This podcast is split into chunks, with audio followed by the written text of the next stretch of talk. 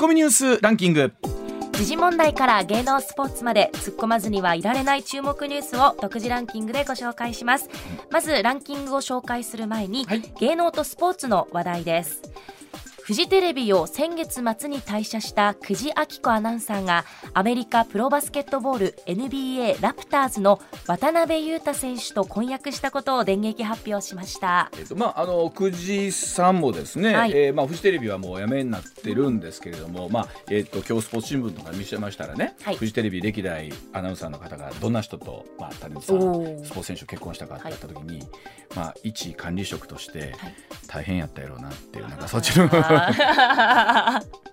気持ちいろいろ大変よね、キー局のデスクの人って。そうですよね。対応に追われますもんね。もう本当に大変やなって守らなきゃいけない。あのもう今はもうね、あの、はい、やめになってるのであれですけど、本当にもうご苦労様でございます。おめでとうございますと同時にあのご苦労様でございます。はい。はい、続きまして、プロ野球交流戦、阪神は楽天に0対1で敗れました。はい。そして今日はいよいよロッテの佐々木朗希投手と対戦します。いよいよですね。もう本当にこれは楽しみですよね。はい、いろんな意味で楽しみなんですけれども、えー、MBS ラジオでは私どもの後輩近藤徹アナウンサーが実況いたしますので、どうぞお楽しみをお聞きいただきたいと思います。はい。それではニュースランキング、まずは第5位。鶏卵業者から大臣在任中に合わせて500万円の賄賂を受け取ったとして収賄罪に問われた元農林水産大臣の吉川貴盛被告が26日東京地裁で有罪判決を受けました。あの裁判の記録を読んでみますと、はい、吉川被告はですね、えー、これは政治献金なんだということをまあ言ってるわけなんですけれども、まあいろいろとその前後あのこの後の便宜を図ったみたいなところの証拠を見るとですね、はい、明らかにこれは、えー、贈収賄だというところになりまして、ということなんですけれどもこういうのって結局ね受け取った本人が実は一番心の中で分かってるんじゃないかなっていう気がするんですけどね。はい、はい、では続いていきましょう。はい。続いて第4位。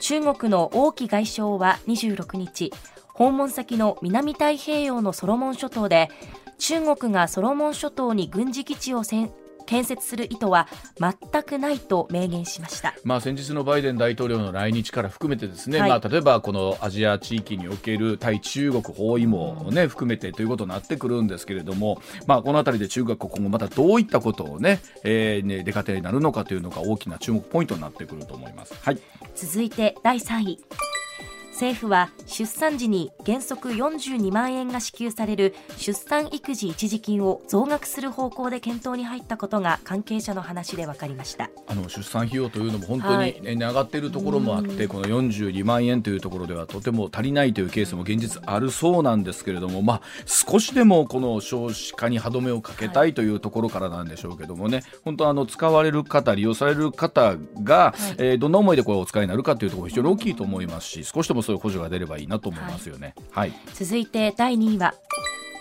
岸田総理大臣は新型コロナウイルス感染症の世界的な流行で途絶えていた外国人観光客の受け入れについて、来月10日から再開すると表明しました、まあ、本当ここ1か月ぐらいニュースを見てると、はい、例えば3年ぶりにというようなお話がよく出てきますし、まあ、本当外国人の、ね、観光客の方含めて入ってくるとまた世の中のお金の流れが改めて変わってくるでしょうね、はい、続いて1位は知床沖で沈没した観光船「カズワンの船体が昨日作業船のワイヤーで海面上に吊り上げられました。船体はクレーンで引き上げ作業船の甲板上に乗せる予定で、うん、今後数日かけて内部の水を抜いてから陸揚げします、うん、あの昨日のお昼ぐらいからずっとねあの陸揚げの作業始まってたんですけども、はい、やっぱりあのさすがに水深180メートルから上げるとかかるもんですし、まあ、前回のことがありますので、うんはい、えかなり慎重にね、えー、浅瀬にまで持ってきたということなんですけども。すごい技術ですよね、ね、まあ、本当にあとはご家族の方含めそうですし、はい、まあ、一体ねどういうことが分かってくるのかっていうのは大事なことだと思います。はい、ではコマーシャルの後石田 A さんの登場でございます。さあ時刻六時二十三分まもなく三十秒になります。ここからは石田英さんでございます。おはようございます、はい、おはようございます。よろしくお願いいたします、えー、先週石田さんがおまけコーナーで、はい、アイスクリーム五種類をパーフェクトでっていうのがネット上で、うん、あくまでちっちゃくですけども ちっちゃくプチッと騒ぎすごかったですね。すごかった。びっくりしました。ね。そしてあのあれだけ石田さんがレディーボーデンレディーボーデンと、はいはいね言いまして、もうレディーボーデン久しぶりに食べたいという方が多くなった、いやもう懐かしいですよねやっぱりね、ね、昔ね。でこれだけ言うからコマーシャルの依頼でも来るかなと思ってたんですけども、はいあのレディー・ボーデンのコマーシャル今綾野剛さんがやってらっしゃるので。あいやだからそこは関西版と関東版があればいいわけですよ。無理。そう。無理。そう。無理です。関西にももっとシュッとした人がいますかいらやあのん？CM の音楽もあ音変えてもら楽そうそう。あのねレディー・ボーデンとあのサウンドロゴ音楽は、えっとルパン三世とかを作曲された大野裕二さんあそうそうがすごいおしゃれな音楽ですよね。そうそうだから大野裕二さんとキムあ違うえーと綾野剛さん綾野剛さんでしょ？はい。でこっちはだから木田太郎さんと私。味田太郎さがあっていいかも。んいいでしょ？どっちがもうねレディー・ボーデンやなくなる。見たいかもしれない ねえー、あとそうそう先ほどニュースでありましたけども石田さんとも言ってたんですがあのカズワンがねはい。はいはい。引き上げはいはいはい。られまして、うんうん。あの変な言い方ですがこうそのまんまの形で上がってきてるんですね、でも前のあのとこの手すりはなかなくなってたな。そうですねあれがなんかでなく落ちた時に取れた取れたのかなんとかなのかということなんです、でえここからもう一度こうえ作業船の看板の上に上げて、はい開けるんやろね上げてで水を抜いてということなんですけども、あのなんかご家族の方がね、うんその作業を見守りたいと、はいうん。あのお気持ちわかりますわかりまよね。すわかります。ううん。うんでもまああのいろんなものの事故原因というのを究明していくことになると思うんですけど、もう1か月ですもんね、そうですね。こうなってからね、うん。うん本当あのご家行方不明の方のご家族の方の思いやというところだと思いますし、はい、ではあ今日のニュースお伝えをしていきましょう。まずはこちらからです。えー成立すれば全国で初めての動きだそうでございます。東京都が新しくできる建物新築に、えー太陽光発電の設置を義務付ける方向へというニュースだそうでございます、え東京都戸建て住宅を含む都内の新建築物に太陽光パネルの設置を義務付ける方針固めました。え年度内にも関連の条例の改正をする見込みだそうですが、え設置義務は建築主ではなく住宅メーカーなど施工者側に課されるということだそうでして大規模マンションも義務化の対象となっています。また取り組みが不十分な業者には指導や勧告業者名の公表などのペナルティーも検討されているということですけれどもこれ石田さん全国で初めて？初めてっていうかもうびっくり。びっくり、うん。突っ込みどころ多すぎて。はいなはい。あの、まずですね、この、うーん、な、まあ、小池さんとしては、まあ、なんとかこう、いわいわゆる、あの、脱う CO2 といいはいはいますか、はい。それ分かるんですけども去年の8月にね政府がまずそのこの義務この話をしてるんですよ。はい。えーでその時にけん義務化を検討するという言い方をしたんですね。うん。ではっきり言うて、はい。検討するだけで終わっときましょういう話なんですあ政府の場合は。ほうほこれなんでか言うたらそれこれ義務化するとう、うん、当たり前やけど、うん。その家の値段がボン上がるじゃない上がですか。りますよね、あボンっていうかまあ上がりますよね、まあまあ何百万か。上がりだからそれ家そうでのっても買われへん人いてんのに買われへん人は増えるやんっていう話です。うんうん、義務化となるとそうなるとね。うん。なのでやめときましょうという話になって、検討だけにしときましょうということでやってたんですが、最も家の高いうん。東京都がやるんやみたいな、そうですね。うん。うん。うんうん。土地代高いですしね。もうね家買うの大変やからね、と東京で。これおっしゃるように言うように義務化となってきた時に、誰払うねんとなった時に、僕が東京都内で家建てるとなったら、私のローンから払われるというあそうです。もちろんそのこれまあ家建てる建築会社あまあ、デベロッパーとか、そういうとこはもちろんつけるんですけど、うん。当たり前やけどそれ上乗せしてくるわね、そそうですわね、うん、その分うちは持ちますってわけにはいかないしでもそれはいけへんけ業者さんからすると、ほんなら税金でつけてくれよって話になりますよね、義務化とかって言うんやったらってまあね女性もあるやろうけどあ女性もる程度はうんしたけど、まあふ上がることは上がるからね、ん。でねこれあのーまあもともとそもそもちょっとまあ太陽光パネルの話すると皆さんまあえー、2009年からね余った分は買いますよっていうあーはい。制度だった、はい。でその後に東日本大震災が起きて、うん。でやっぱりちょっとこれからは再生可能エネルギーを増やすなあかんよなとなったのが、えー2011年の翌年の2012年なんですよ、うん。その時にあのフィットっていう、えーうん今この年につけた分は、うん。えー1キロワット時あたりこの値段で何年間か決められた、は例えば10年間、うん。買いますよっていうのをこれがフィットですね、うん。この制度ができたのは2012年でその翌年の2013年から一気に増えたわけ、あの戸建てのあの、家の家庭用のパネル、うん。で一気に増えたんですけどその後だんだん買い取り価格も下がっていきますから、はい。というのはパネルの値段が下がっていくんで、うん。それに探し、まあ、あの合わせて下げていきましょうということで今ね一番洋さんパネルがついた時のに比べると、ん。3分の1ぐらいなんですよ。買い取り価格。いやあえっと買い取り価格もパネルの数も。でもへー。3分の1減った。うん、だから随分とまあそういう意味では一時のなんていうかな盛り上がりはないわけ、はいみたいなのありましたうんね。もん。ねうん。で、まあ、そんな中でこれまあ言うたと、うん。で、えーじゃあその前にこれいくらすんねんっていう話ですね。はい大体ねあの、えー、4人家族が住ん、まあ、家の大きさとかいろいろあるけどね、うん。4人家族が使う電気代を太陽光パネルで賄おうとうん。した時のうん。太陽光パネルの大きさにいくらかかるかと考えはいましょう、はいはいうんうん。そもそも大体ねあの設置は150万なんです。はい。で、えーあとそのメンテとかいろいろあるんで、まね。まあ、20年で15万なんでまあどうやろう、えー年間1万ぐらいのメン1万弱ぐらいのメンテ費用がかかる。ああなるほど。ね。はで国はですね150万の太陽光パネルつけてもうたら15年で元が取れますよと。いおー。言っててまあ確かにそうなんですよね。今このおお金が入ってくるから、はい。ただなれへんなら部分もあるし、余ったら売るという意味ではお金が入ってくるからね、うん。で15年で元取れるんです。でここまではなるほどなと思うんだけども問題は賦課金っていうのがかかってるの今知知ってますよね、はいはい。うん。つまりうん太陽光パネルを含めて再生可能エネルギーで作る電気ってめちゃくちゃ金かかるんですよ、はい。普通で作る電ね発電所で作る めちゃ金かかるんでこれを電気代に上乗せして、みんなが薄く広く負担してるわけ、はい。ね。うん。はいこれがですね年間今2兆4000億。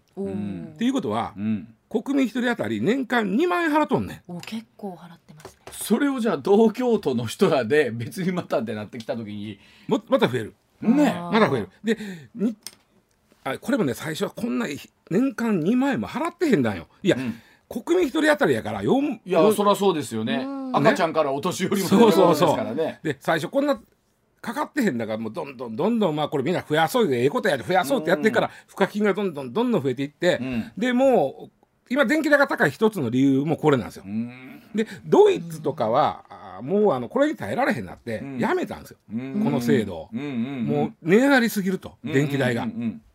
でこれが、えー、賦課金という形でオンされるんで電気代が上がるとなったら東京都でこうやって増やすのはええけど、うん。その賦課金も上がるじゃんというのが一つ。ね、で、えー国が例示する150万の太陽光パネルは10年でもあごめんなさい15年で元取れますよとうん。言ってますけど、そのうち150万のうちの100万は賦課金で返ってくるイメージなんですよ。ほうほうほうほうほうつまり150万で太陽光パネルをつけた家を買った人は100万はうん。国民が返してくれるというイメージなんです。ほ賦課金という形で。うはいはいはいはい。うん。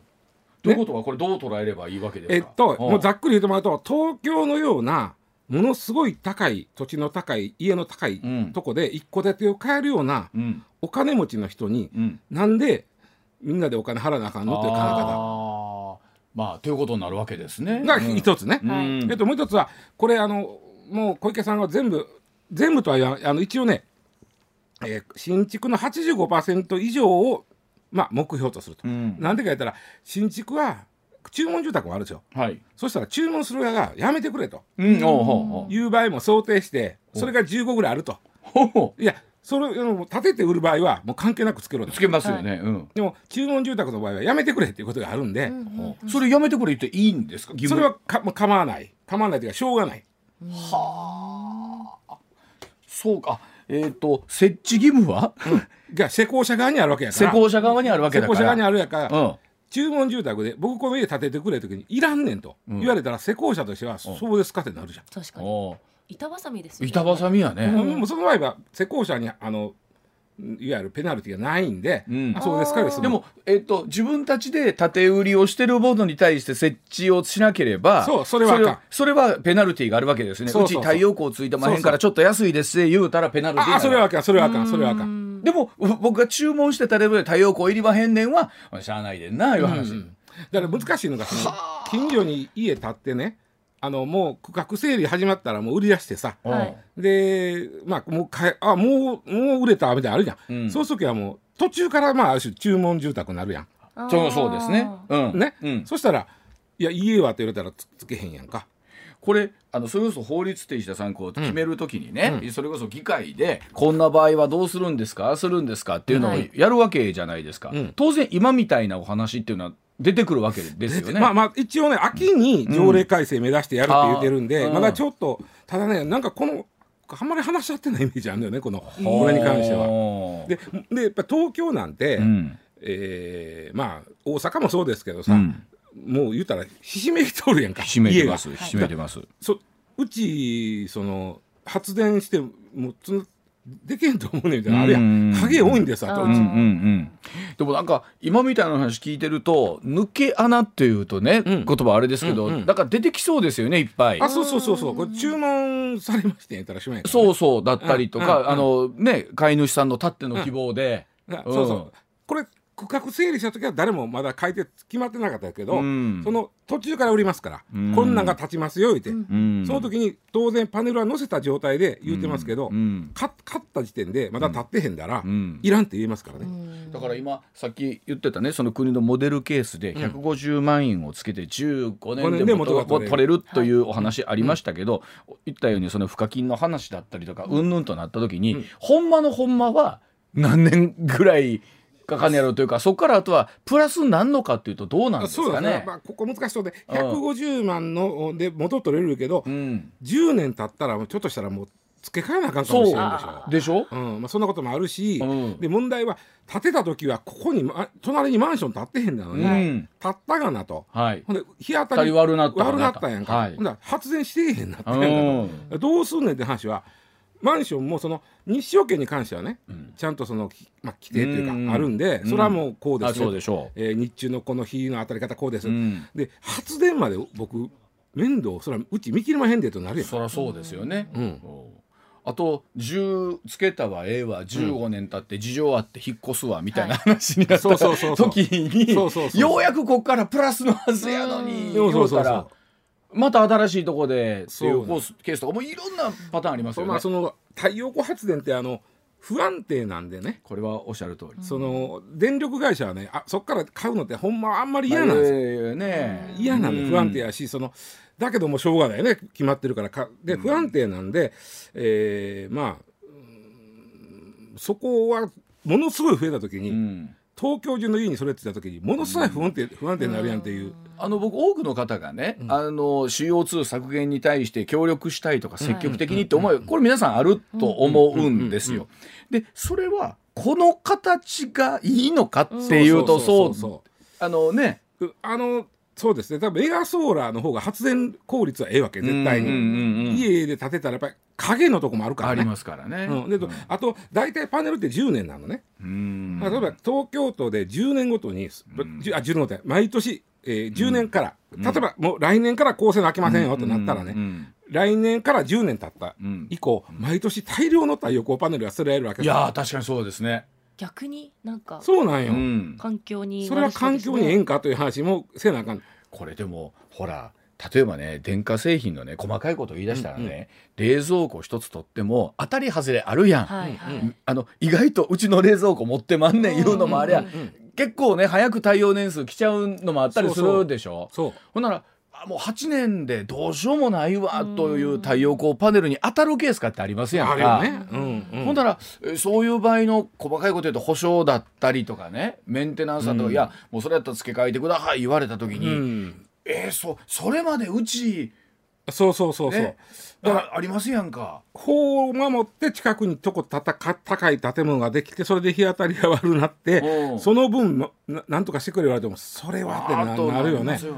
あとねあのこれはちょっとあの本筋から離れるんだけどもこのニュースが出た時に結構ネットとかで大騒ぎになったんが、ん。ウイグル自治区の話なんですよ。ほこれ実は太陽光パネルにあのシリコンポリシリコンが、まあ、ビャーっと言ったら敷き詰められてるわけですよ。うん。これがないと発電せえへんから。ん。でこれの8割は中国が作ってるのね。世界の8割は中国が作ってる。太陽光パうネルを、はいはい。その8割の半分つまり世界の4割はん。ウイグル自治区で作ってるの。えうん。ーであのーアメリカなんかはこのウイグル自治区がその中国がウイグルの人たちをものすごいこう奴隷のように働あかせてるということでアメリカはもう中国産の太陽光パネルは輸入禁止にしてるんですよ。それはもうあのウイル自治区のために。ーうん。そうですね。でも、うん。東京はこれ一斉につけるとなったらた中国としては太陽光パネルアメリカ買うてくれへんでもめっちゃ売れるじゃんみたいな。なりますよね。大喜びなんですよ。でこれはどうやねんとその強制労働でできたもんを、うん。その日本がほいほい買うということになっちまわへんかといそううですね。これの問題もちょっとまあ別個の話としてあるあるんですわ。うんということは石田さんが最初に言ったように、ん。ツッコミどころ満載のめちゃくちゃ満載。でもこれでもどうなんですか？その、えー設置義務化に向かって、えーこれはもう進んでいくのか、えーそれとも今みたいなお話が出てきて、やっぱりちょっと見直しましょうかとか。あーまあ中国の話はまああんまりねその、条例案の時に話出えへん。もうちょっと具体的にその、んうん。東京に住んでる人がどうやみたいな話になると思うんですけど出ると思うんですよね。うん。僕ねその本当にあの太陽光パネルっていうのは有効に使えばいいと思うんですけども,、うちょっと発電効率のええ場所でやればええのになと思いません、まあ、あの実際そういうところについてることが多いわけでしょ？多いですよ。うん。うん。まあ、東京もさ例えば中央線とかさ、うん。えー山手線乗ったら分かるけども、ん。まあ、ここなら割と発電できたようなとこと、うんうんここでさ例えばちょっとあの、えー下町の方行ったらさやっぱり大阪にあるようなその、うん。割とこう賠償区画みたいなのが多いからさ、うんうんうんこれは無理やろと思ったりするんだけどな。まあ実際にほらお休みしてる畑とかね、田んぼとかをに使ってとか、まあいろんなうんパターンってあるじゃないですか、うんそれあんねんあの日射のいいところとかってありますけども、言われたようにこれ我がことに考えて大阪もそれに習ってとか、うん。近畿もそれに習ってみたいな話、少なくとも買ったじ買う時点では100万から100 200万ぐらい上がっちゃうわけですからね。ん。家の値段が。そうですよね、うん。うん。いやほんなら本当ね東京で家建てるいう人またどうすんねんよ、話になる。帰ってくるだからでじずゆっくりちょっとずつ帰ってくるわけやから。帰ってく15年だる方は。ったら変な言い方ですけどうちもうこの世の中におれへんがなそうそういう人がってご家族がいらっしゃいますもんね。大きいのはこれがいそれ以外の人のいわゆる全国民の、うん。東京以外も含めた、ね。全国民の電気代に跳ね返ってくってるとい。うことです。ですからね。ますね。い、やー確かに。だからそのあたりをもっと本当に整理した上で、うん。この条例がうん。本当に、えー進んでいくのか、はい。そうでないのかというところでございます。はい、時刻6時41分回りました。続いてでございます。これも同じような関連の話に近づいてくるんでしょうか、森林環境税見直しの動きが本格化でございます。え森林資源の保全のために2024年度から徴収が始まります。森林環境税。これをめぐって見直しの動きが出てきていますえー先行する制度では地方自治体に配分された資金500億円のおよそ5割が使われていないということで森林環境税年間1000円を個人の住民税に上乗せして徴収されるというものだそうなんですがえー個人住民税を納めているおよそ6000万人がこれ納税の対象となっているそうでございます。はい、えーうん。ツッコミどころ満載のニュースこっちもそうなんですけど、ううんん、とねこれちょっとややこしいんでまずちょっとニュースを分解しますね。はまずねその、えー森林環境税うんぬんという前に、前に？えー住民税の仕組みからまず言わなきゃいけませんね。ほう、住民税って実はあーまあまあ分かりやすい。うん。えーいしまず1階で1階の部分。これが基本料金みたいなのがあるんですね。はいね。えーうん。これが均等割りって僕ら呼びますけど、うん。均等割りっていうもう誰でも一緒の値段。うん、全員日本におる以上、住民税を払ってる人はこの均等割りっていうのは払ってくださいねと、うん。これ所得に関係ないですよと、うん。でその上にうん。所得にあ応じた、うん。その報酬に応じたあの税金がかかってる。大体これはあの収入のお1割はいが地方税です。はい。でえーその以外にその均等割りという、うんよく言われるのが町内会費みたいなもんやって言われるんですよ。ああなるほど、なんでか言ったらそんなに高くない。うん、ただそれだけはね、4000円なんです本来。年間年間ですよ、はい。だから月にしたら何倍ぐらいや。300あーそうか。ちょい。だから、だからねね町内会費みたいなもんやって言われ方するんですよ、うん。これ4000円。これはただ税金が安い人も,、うん。もう言ったらもう住民税の一番ギリッギリのうん。人と、うん。もうものすごいもううん、超お金持ち超お金持ちの人はゆその1割が住民税ですから、うん、その人も関係なく4000円なんですよ、はい、ここはね、うん、これはだからもうみんなここにおる人もみんなだから4000円前田も4000円、はい。僕も4000円僕も。みんなにした。これで後のその比例部分が違ってくるだけね、うん。この均等割りが4000円やったんですが、うん。あの東日本大震災があったんで、うん。そのまあ、うん自治体のね防災対策をちょっと強化するという名目でうん。これに1,000円乗せたんです。おう。ね、うん。だから今みんな均等割は5,000円払ってるんですよ。うんああはあなるほどでこれは約束国の言うた最初の約束としては、まあ、防災対策のためなんで、うん。10年間のというあもう限定で4,000円のところ年間5,000円にします。いでいうことで、うん。実は2023年度今22年度ですよね、今。うんうんで23年度にまでなんです。ということはこれ何？えっとまた4000円に戻るわけ？戻ると思ったら、うん。ここが役人のやらしいとこで、うん。取ったもんは減らしたくないわけ。そうか。なるほど。せっかくみんながもだからみんな聞いていてんだでしょ1000円増えてたなんて。はいえ全然薄知らなかったですく広く取られてるから、みんな聞いてて黙ってさみんなみんなまあだからさっきあのの今住民税で赤ちゃんは払ってへんし、はいねそうですね。収入ない人は払ってへんわけやから、払ってる人は日本で6200万人なんですよ。でね書いてますまあ、ね6000万人、うん6200万人。はい。ということは黙ってても国は620億の税収が転がり込んできとったわけ。はあ620億分増えて。うん。でそれをまあそれぞれその地方自治体に差配で渡して、うん。まあ、ちょっとねややるわみたいな言い方しとったわけ。うんうんうんでそれを切れもう終わるわけ。10年という約束やから、で切れたらどうすると。せっかくこの制度みんな知らんと払っとんのに、うん安なったらまた上げるってまた気ぃつきよんでと。うん。うん。気ぃつく。ね、でその時にふっと浮かんだ。森林はどうやとこれ今 CO2 や SDGs で言うとるし。な。で森林保全のためならまあみんな森林のおかげで生き生き吸うてるみたいなもんやから、うん。それ言うたらもうみんな納得するで言うてこれに変えようとなったわけ。はえっとね。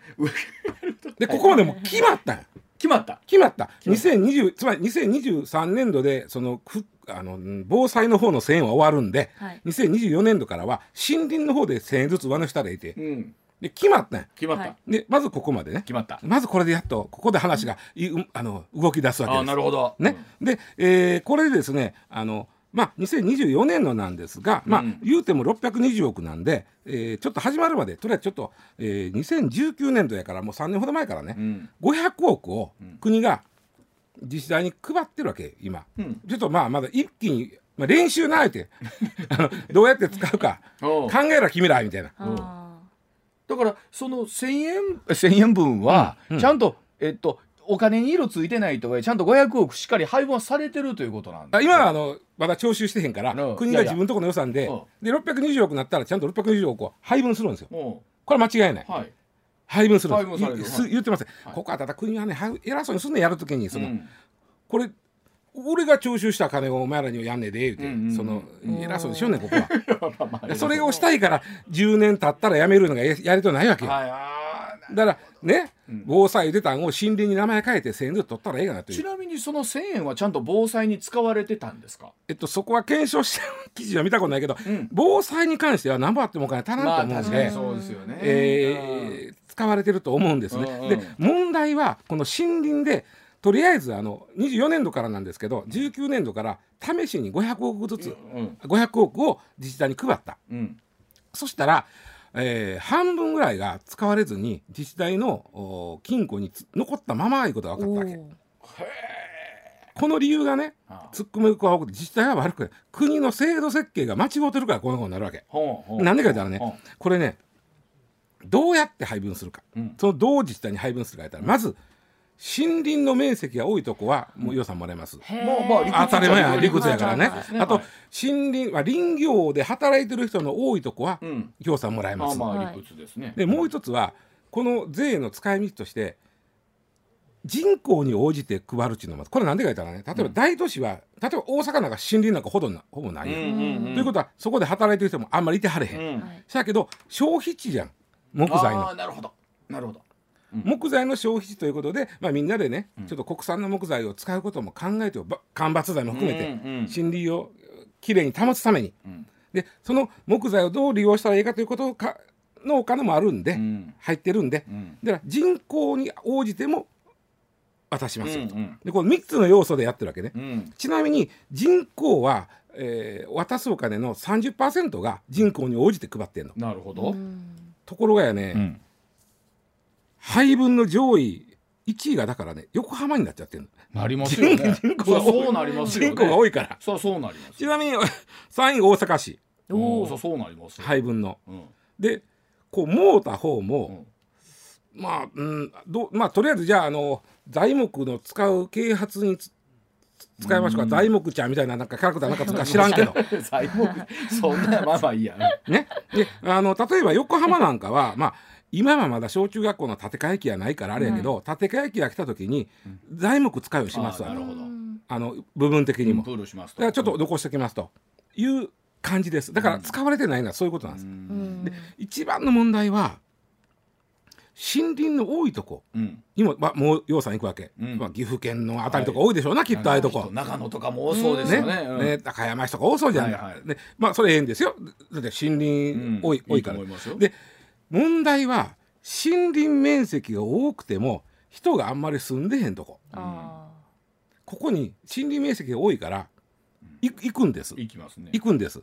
で、えーその時に働いてくれる人がいてないわけです。うん。ね、ーうんうん。もらってもん。森林の整備をする人がおれへん。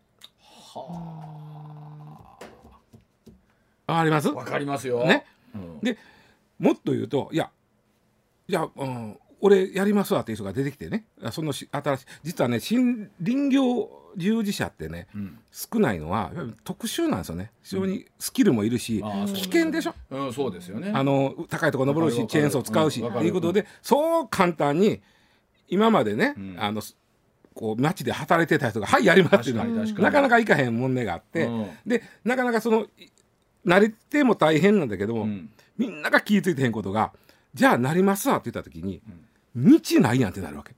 うん。いや山から切ってくる道ないぞと。なるほど。はいはい。やったわええわ。どうやって搬出すんねんとか。どうやどうやって木持ってくんねんと、うん。まず道作らなあかんやんかと。ああそこからですね。その金はどっから出んねんと。はあそれはその助成金なりでやっぱりむだって600億を自治体全部で分けんねんね日本中の。ね。で一体道なんぼするいう話になるわけ。そうですよね。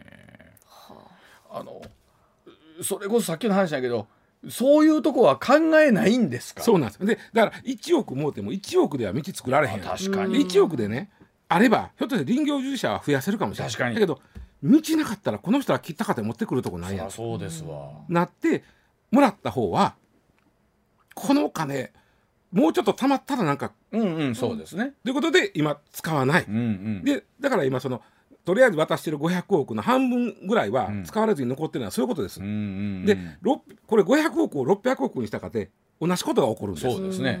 ただただ積立金がな残っていくみ残っていくだけ。で。そもそもの発想が森林は大事にしましょうよりも、今取ってるあの1000円ずつを返したくないからという発想からなんですよ。はいはい。あのお金って本当おも面白いというとすごいことはあれなんですけどね、わずか住民一人1,000円、うん。集まって620億、うん。ね。使おうと思ったらいろいろ使えそうなんだけれども、うん。はい。ちっちゃく割りすぎると使い勝手が悪いという。けど取ってるもんを返さないというのが。そう。でところ620とお金はまあまあな金額じゃないですか。それで今自民党の中でもう実はね、もうこのこの通常国会でこの法律決めてしまうはずやったんが、うん。ここに来て初めてやるこんなん、うん法律決まってたのにここに来てぐだぐだ言い出して、うん。見直しやとか言い出して、まあそうですね。でもまあ便利けどそもそもが発想が寂しいからこの子確かに確かに、うん。でもそれこそ本当に林業にわーっと携わってる方からするとそういったものでね環境が良くなるんだったらぜひ、うん。そうそうそうですね。ありがたいありがたい。っていうそっち側からねボ,、うん。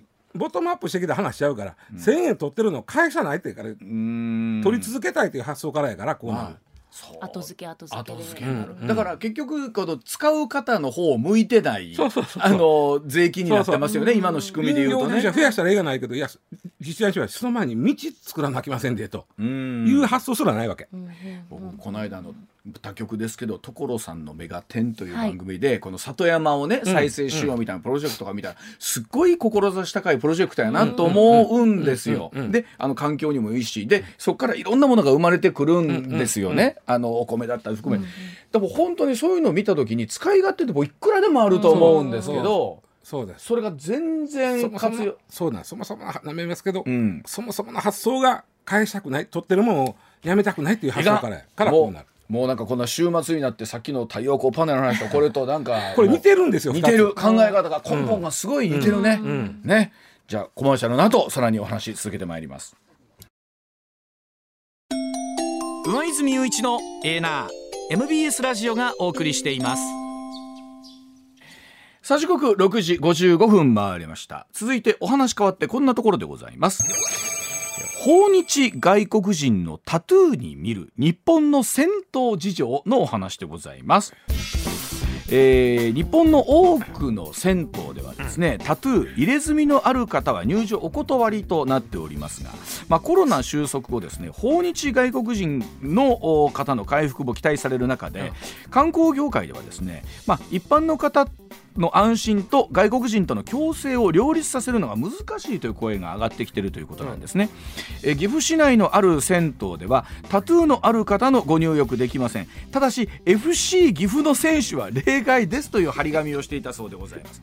となると利用客からは FC 岐阜の選手だけ特別扱いをするのかという声になりましてこの張り紙を撤去したそうなんですが、えーまあこうなると FC クラブ FC 岐阜、えースポーツクラブ、えタトゥーのある選手の利用を控えるよう頼んだということだそうなんですけれども。えっとねこのニュースはうん。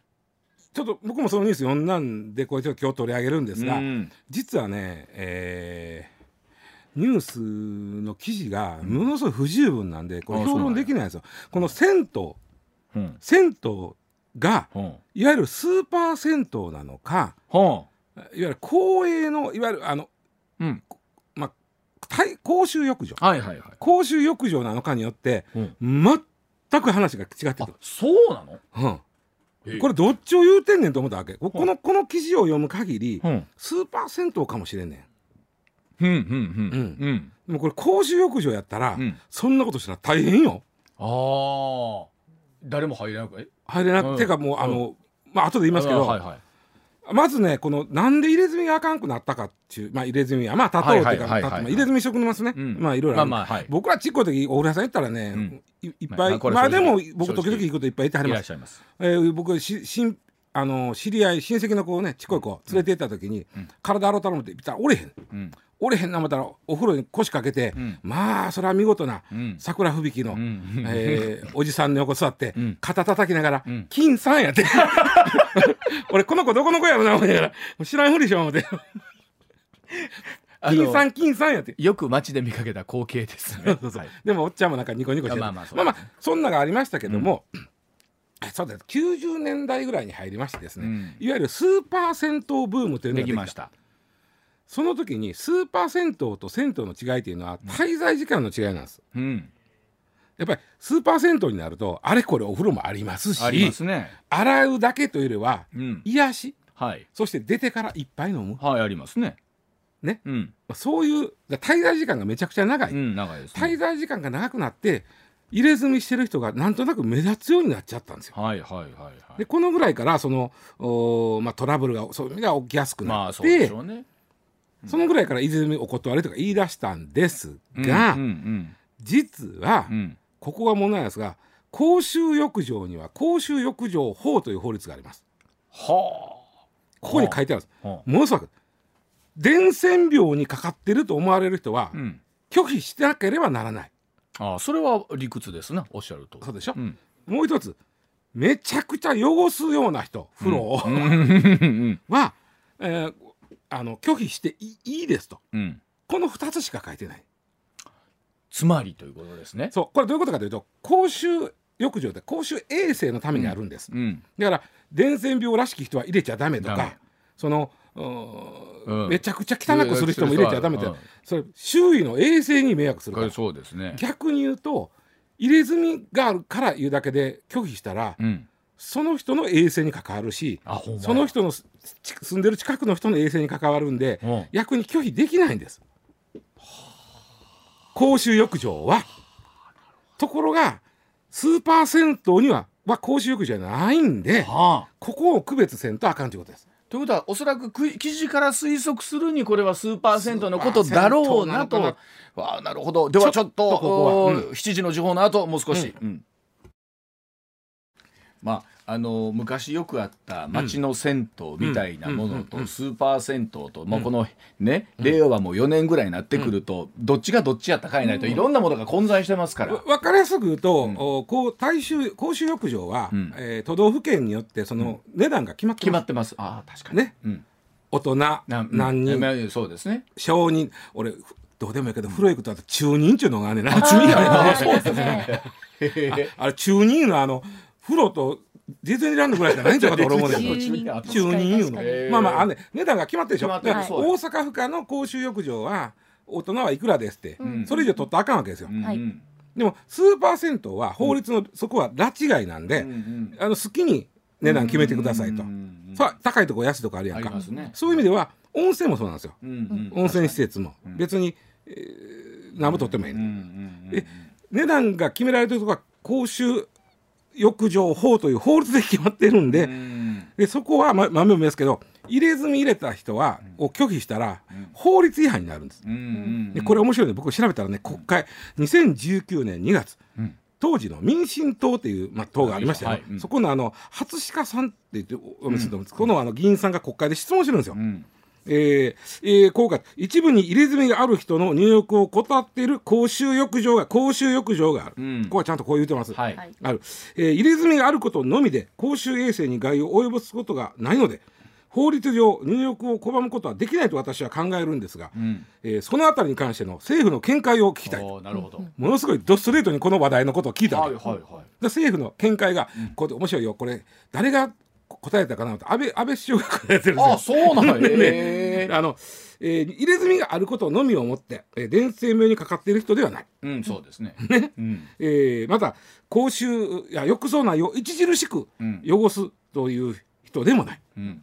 なので銭湯は入れ墨があるというだ理由だけで入浴を拒否することはできないと答えてるんですでこれはどういうことかと言いますと,、どういうこと？仮に公衆浴場で、うん。いやでもね時々あるらしいんですよ公衆浴場でもね、入れ墨を入ってる人お断りって。う、ん。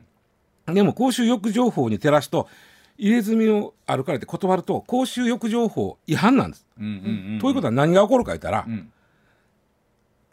拒否された人が民事訴訟を起こしたら損害賠償請求うん。100%負けます。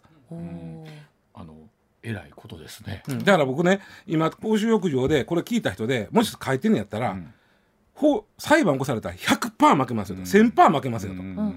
うん。あのだって法律にあかんって書いてあるんだから、拒否したら。拒否したらあかんとは書いてへんな、ん。拒否してええ場合はこれ、うん。で断ってで断らなあかん場合はこれって書いてあって、おおそらくまあ銭湯を経営してらっしゃる方って、そこはもう分かった上でやってはるでしょうから。ただ問題は、うん、あのそういういらんトラブルというかね、うん、そうですそうです。いや俺入れ墨入ってるって断られた。ら公衆浴場うんそうそうそうそうう。ん裁判するわと、うん。あのわかります。慰謝料、うん。もう俺傷ついたわ、うん。慰謝料請求するとそうそう。100%負ける。だから多くの場合書いてない書いてないあの公衆浴場の場合は、うん。そういうことはしてないってこと逆ですよね。逆に言うとね、うん。例えば公衆浴場に行って、そのなんやこの風呂、ん。うんあの入れ墨貼ってるやつ貼っとるやないかってなって怒る方は間違えてる言わってるってとことですよね。おーだからスーパー銭湯はでも別と。スーパー銭湯は公衆浴場法の法律の拉致外なので、はいはいはいえー拒否できます。はい、あの結構例えばゴルフ場のお風呂とかもそうだったありしますよこれもだから、ね。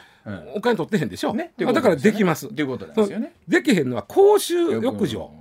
でもあのおそらくこのまあお言うようにこの記事の根本にあるね、これからまあ訪日外国人の方が増えて、はいまあ文化としてタトゥーを入れてる方がようさんいらっしゃるという中で、じゃあ、えーそこの区別区別というかどうすんねんということになってくるわけですよね。そこは分かりやすく公衆浴場は拒否できませんよとうん。いうことをみんなが理解すること。それは何のためか言ったら、あの公衆浴場の目的が、うん。あの言ったら衛生やから。うん、そうですね。うん。あの本当タトゥーと入れ墨って一緒なんでしょうけども、うん。違うっちゃ違う。時代によっても違いますもんね、ただあのそれこそほらたあのラグビーの選手がねあの、はい。ワワールドカップがあった時もそうだったんですけど、日本ってこの文化としてね、あまりこうそういうのを良しとしないところもあるので、うん。おできるだけ見えないよううん。なシャツを着ましょうみたいなことを言う時とかもあったりしたんですけど、逆にシャツ着て入ったらあの風呂を汚す人になっちゃう可能性あるんでね。ここはもうちょっとみんな法律をちゃんとここは、ん。だこの記事書いた人もおかしいのは、うん。その銭湯なのか、まあまあスーパー銭湯なのかはっきりしてくれへんから、まあまあうん。このニュースはうん。あの何にも本質的なものが見えてけへんことです。そうですね、うん。うん。うんただあの、えーそうまあ、そこごちゃっとなってるとはいええーただただし FC 岐阜の選手はいいですよとなるとそら揉めるわるなになるわね。で公衆浴場やとそもそも FC どころかみんな入れなあかんあかんっていうこことですね。うん、まあでも本当またねそういったところのまあ銭湯だけじゃなくってじゃあ温泉も含めてそうですけれども、文化面のところでどう考ねえるかっていうことになってくるでしょうね。はい、でも改めてその、えー公衆浴場とスーパー銭湯の法律の扱いの違いというかいうことがよく、分かったニュースでございます。さあでは7時40分頃からはあーまたまた石田さんに登場してもらいまして最新ファッションについて、はいえー言うていきたいと思います。ぐるっと一周回ってたらわかるけどね。はいあでも、ま、ま、回ってるかもしれないですよ。はい、はい、いや、そんなニュースかもしれません。